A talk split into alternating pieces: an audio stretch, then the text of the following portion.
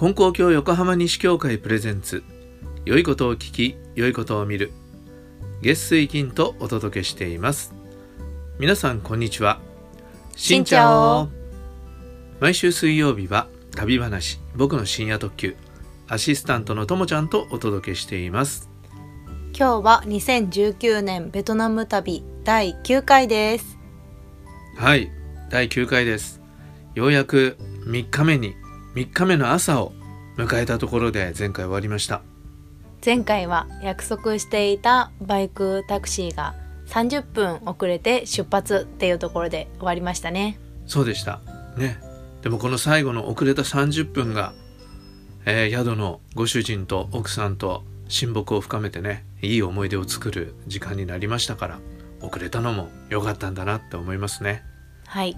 はい。で7時半に宿を出発しました、どこに向かったんですか？えーこの日はねお寺に行くってことになってました。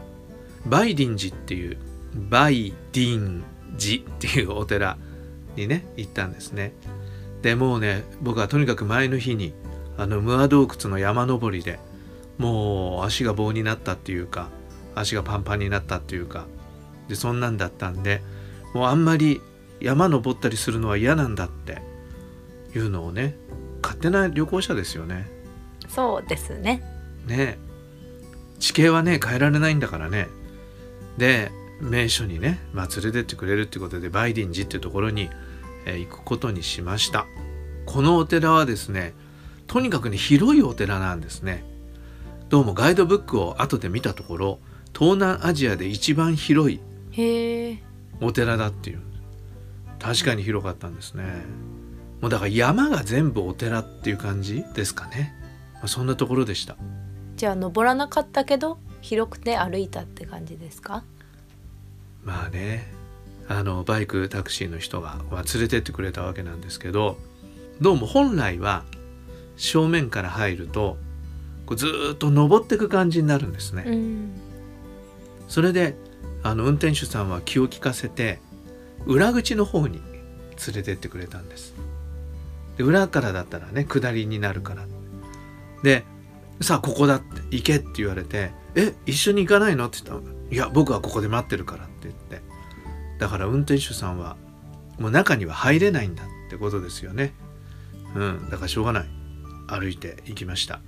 まだ朝早かったんだけどまあ、早かったって言った8時ぐらいですよねうんでもだんだんだんだん暑くなっていったわけですそれでここはねとにかく山の上の方にあるわけだけどさらにあの高いね塔があったんです。タワーですね。塔があったんですね。それでねそこだけお金かかるのかな？うん。そこはお金を払って入場料上がったんですね。そしたらねそこはね靴にカバーかぶせてだから土足のまんまなんだけど土足にならないようにこうカバーをねかぶせて歩いていくっていうような感じのところでだから汚さないようにねしてるんですね。うん、で確かエレベーターがあったような気がするんだけどであの階段だったかもしれないな。ちょっと記憶が曖昧ですけど。で金ピカのね綺麗な仏様とかがあったりしてその階ごとに違うものがありました。で高く登ったらやっぱりね眺めがいいんですよね。とっても綺麗な眺めで良かったですね。まあその辺まではまだねいい感じでしたね、元気いっぱいうん、歩いたんですね。元気いっぱいでもないけどね。それで見たらね仏像の大きな大仏？でも大仏っていうよりもね大黒様とか布袋様とかそういう感じのあのー風貌の大仏さんが立った立ってる大仏さんがあって、えーああじゃああれは見に行かなきゃいけないなと思って、えー塔から降りた後そこに行ったんですがそこの階段が長かったんだよね。あもうちょっと途中で一回休んで座ったぐらい。でもう写真も撮ったんですけどちょっとお見せしましょうかね、あはい。えーリスナーの方たちにはねちょっと見えないで申し訳ないですけど塔の上からの眺めはこんな感じ。おお本当にこうね周りに高い建物とかないからよくそうですね。でこの湖っていうか川っていうかそれとねこう岩山の連なりですごく綺麗なんですね。でこのお寺の広い敷地の中にあるこう建物がねこう点在するのもよく見えたりして、えー、すごく本当に何ていうのスペクタクルビューって感じでねいい感じです。大仏様こんな感じなんですね。大仏様っていうか布袋様？なんかなんかね。七福神のなんかねそんなトッチョの神様ちょっとちょっとユーモラスなね風貌というかねなんですね。階段をね急な階段急勾配の階段を登っていったわけです。で途中で撮った写真がこんな感じなんですけど一生懸命笑ってる自撮り棒で。まあそんな感じで回り始めたんですでここはね、まあ、山の斜面にあの本堂本堂って普通1個しかないんだろうけど本堂のようなこう大きなねあの社殿社殿じゃないのかお寺の場合何て言うんだろう、まあ、お寺の建物が3つあるんですよね。でそれをこう上から順番に見ていくんですけどまあそれは立派な仏像が安置されていて大きなねお堂であの見応えのあるお寺でした。でもねなんかあんまり観光客がいないんですよね参拝客というか。本当にまばらでしたね。うん。それはどういうことなのか分かりませんが、えー、そういうことでした。だからもう本当もう眺めはいいしね仏様でね心が癒されるって感じはあるんだけど暑さにね、暑さにだんだんやられていってあとまあ歩き疲れていって。で一番下入り口の近くまで行ったところからはあの電気自動車が出てたんで。あでそうそこで水買って飲んで水分補給してそれでその電気自動車に乗って運転手さんが待っている反対側のところまで一気にこう車で登っていったという感じでしたね。なるほど。もう汗だくだくここは自分でもともと行きたくてじゃなく案内してくれたところですか？あのねガイドブックにも載ってる有名寺院なんで一応ね行こうかなとは思ってたんです。でこういうところ行くのでどうどうだって言ってくれてあそこがいいっていうようなことで行ったんですね。これで11時ぐらいですか？いやいやそんなならないですよ。10時ぐらい？どうだったんだろうね。じゃあまだまだこっから3日目まだ行くぞって感じですかね。まあ時間的にはそうなんだけど体力的にはどうかなって感じ。あ汗だくだくでねもう大変でした。でまたバイクに乗って、えー、田んぼの中の道をずんずんずんずん走るんだね。ところで前回危機が訪れるって言ってましたけど次ですか？そろそろなんですね。で危機ってね何かっていうとお腹が痛くなっちゃって。えそれは危機ですね。危機なんです。お腹が痛くてねなんかトイレ行きたくなっちゃうっていう危機でした。バイクの後ろで？そうそう。あら。ほらもう言葉があんまり通じないでしょ？でトイレ行きたいとかお腹痛いんだとかっていうのもこうちょっと言い出しにくくって。でまあとにかくね。で田んぼのゴタゴタ道を行くから刺激されて？そうそうああって感じでもうちょっと冷や汗油汗をかきながら、えー、旅を続けることになったんですね。で次に行ったのがビッグドンっていうお寺に行きました。ここは面白いお寺でねあのー、この任ンの辺りっていうのはこう石灰岩のね岩山だってね岩山が多いって言ったけどそのねだからホラー穴とか洞窟とかも多いわけですよ。でその洞窟をお寺にしてる。へ洞窟の外側に建物建ててで建物の中入ると洞窟だみたいなそんな感じのところでしたね。江ノ島にもそんなのなかったでしたっけ？ああるかもしれない。岩のなんかくり抜いくり抜いてねんだら変だけど、うん、岩の中歩いていくと奥になんか仏様みたいな、ありましたよねありましたねうん。でそんな感じでね。でそこは観光客がやっぱり大勢来てましたね。有名なお寺なんですね。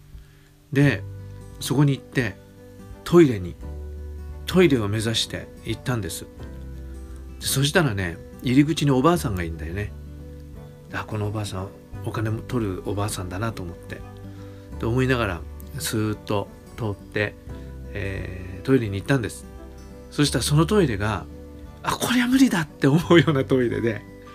汚かったってことですか？そうそう。だけどちょっとどう汚かったとかそういうこうあのー、映像が思い出せないんだけどでこれダメだと思ってすぐ引き返して。ですぐ引き返して出て行こうとしたらそのおばあさんにすっごい声で怒鳴りつけられてえーって感じ。いやだって俺今通ったばっかで使ってないの分かるじゃんと思ったんだけどで怒鳴られてね叱られてもうなんか泥棒捕まえるみたいな感じ。へえ、うん、何言ってるか分かんない。んだよベトナム語で言ってるから。分かんなくてよかったですね。あそうね。どんな汚い言葉だったか分かんない、そうそうう。ん。で僕もねだからあの大きな声でね「使ってないんだよ」っつって。日本語で？英語で言ったかなと思うけど、うん、でも英語でも日本語でも同じだよね、うん、うん、まあとにかくそれで。でも去ってった。そうお金払わないで。で向こうもそれ以上は言わなかったから、うん、まあ分かったんでしょうね。まあそんなでした。でもこうお腹ってこう波があるからこうねそうですね。収まってきて。でまたお寺見てでまたバイクのうんちゃん探して。なるほど。でじゃあ次行こうってことになったんですね。でねタムコックっていうこの間あのチャンアンっていうところのあのボート乗りを言ったけどもう一つ同じようにボートに乗る場所があってタムコックって言ってそれすごく有名なのね。でどうせだからそれも行こうかと思ってタムコックに行きたいって言ったら運転手さんが「この季節は良くないんだ」って。なんか稲穂がね綺麗な時がいいんだって。稲穂なのか緑か。稲のこう育った緑が綺麗な時期に行くといいんだよって今はそうじゃないからこのバイクで近くを見ればそれで十分だと思うよって言ってくれて。で行きました。でもねお腹がねまた痛くなっちゃった。そうその波はね確実に再び押し寄せてくるわけだ。それで運転手さんにね「あのいい道路通ろうよ」っ ていい道路。大きな道路行こうとか言って。まあ本当面白かった。いろんなとこ通るからね。田んぼの真ん中行く時もあったし住宅街、うん、住宅街って言っても本当ベトナムのなんか昔ながらの住宅街っていう感じのところをね通って行ったりしてそういうのもね、あのー、楽しかったですね。まあ、楽しみきれない暑さとお腹だったんだけどそんながありました。で最後もう一軒お寺行くって駅に行く前にもう一軒お寺行くかって言うからもうお寺に行くっていうよりもトイレに行きたいから行く。行くって言ってでもう一軒行ったんです。そこのお寺はね割と新しい感じのお寺でそこのねトイレは綺麗でした。ああよかったですね。ああよかったと思って。でそこであの腰掛けたんですけどね。したら蚊がいるんだよね。蚊がブンブンいるの。だから気持ちとして落ち着かないよねで蚊って別に気にし気にしなくてもいいと思うかもわかんないけど結構南の国の蚊はデング熱とか、まあ、マラリアはさすがにないと思ったけどデング熱っていうのは街の中で流行る蚊を媒介にする病気なんでね。でこれは怖いなと思って。だからもう刺されちゃいけないと思って足バタバタさせながら 量を足したんですけどそれでもね刺されちゃったんだよね。でもねほんと地獄に仏っていうの感じだね。そのお寺だけに。お寺の名前はちょっと覚えてませんけど。まあそんなんでとりあえずお腹が一回収まったということでした。で、えー、この日のお昼までにね駅に着きたいっていうことで。ああなるほど。じゃあもう全部今のは午前中の午前中の出来事なんですよ。だから彼は7時に出なきゃ無理だって言ったくせに7時半にやってきたということだったんですね。まあでも盛り込んで回りきったと、うん、親切にしてくれた。よかったですね。はい。でまた電車で帰るんですね。そうなんですよね。で12時前に駅に到着しました。でねあの彼にドライバーさんにお金を払いました。前日の昼からその日の2日目の昼まで。でえー、彼がいくらって言ったのが30万ドン。いくらですか？ゼロ2つ取って割るにするからはい。1500円。1500円だよね。安安いよね。安すぎますね。だってね。ね。だけど、まあ、ベトナムの人件費ってそういう感じなんだよね。なるほどうん。でこれは彼が言った値段だからね。僕は値切ったわけじゃなくて。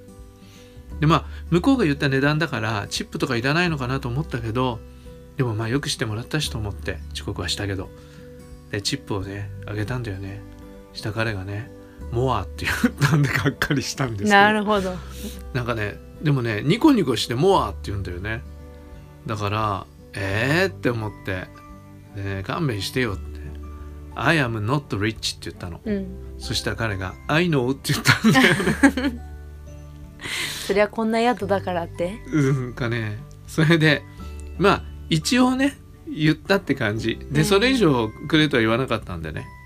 うん。いくらに結局なったんですか？えっ、ー、とね5万ドンあげたんですよ。250円。で1500円プラス250円のチップちょっとよくわかんない、うん、よく本当にねわかんないんだよ。チップってどのぐらいあげたらいいのかとかね。ちょっと安いような気もするけどそれは日本の感覚だから。あれか、うん、でも彼は別にモアとは言ってみたものの僕は足さなかったも別に不機嫌にもならずニコニコして写真撮って別れたからまあ良かったんじゃないかなと思っています。はい。さあここからまた短いですけど汽車の旅に入るとこですが駅での出来事等もありますがそれは次回。はい。お楽しみに。どんどん一日にかかる回数が増えているような気がしますが。でも本当にいろんなことが起こるよね旅って。面白いよね。やっぱ日常生活とそれが違うのが面白いんですよね旅は。でもね僕だんだんこれ体があの茹で上がってるんじゃないかって気がするこの時すでにこうやって改めて辿っていくとあもう本当に熱中症のあの寸前なんだなっていう感じがしますね。思い返せばってことですね。そうだからお腹壊したのももしかしたらそれも一つかもしれない、うん、だってお腹壊すようなものは食べてもないし飲んでもないからね。まあストレスはあるかもしれないけどね。旅のストレスっていうのはね。はい。ということで、えー、皆さんいつもお付き合いいただきありがとうございます、えー、次回また話を続けていきたいと思います、えー、感想とか質問リクエストもお受けしたいと思いますので是非お寄せください。ではまた次回の放送でお会いしましょう。さようなら。さようなら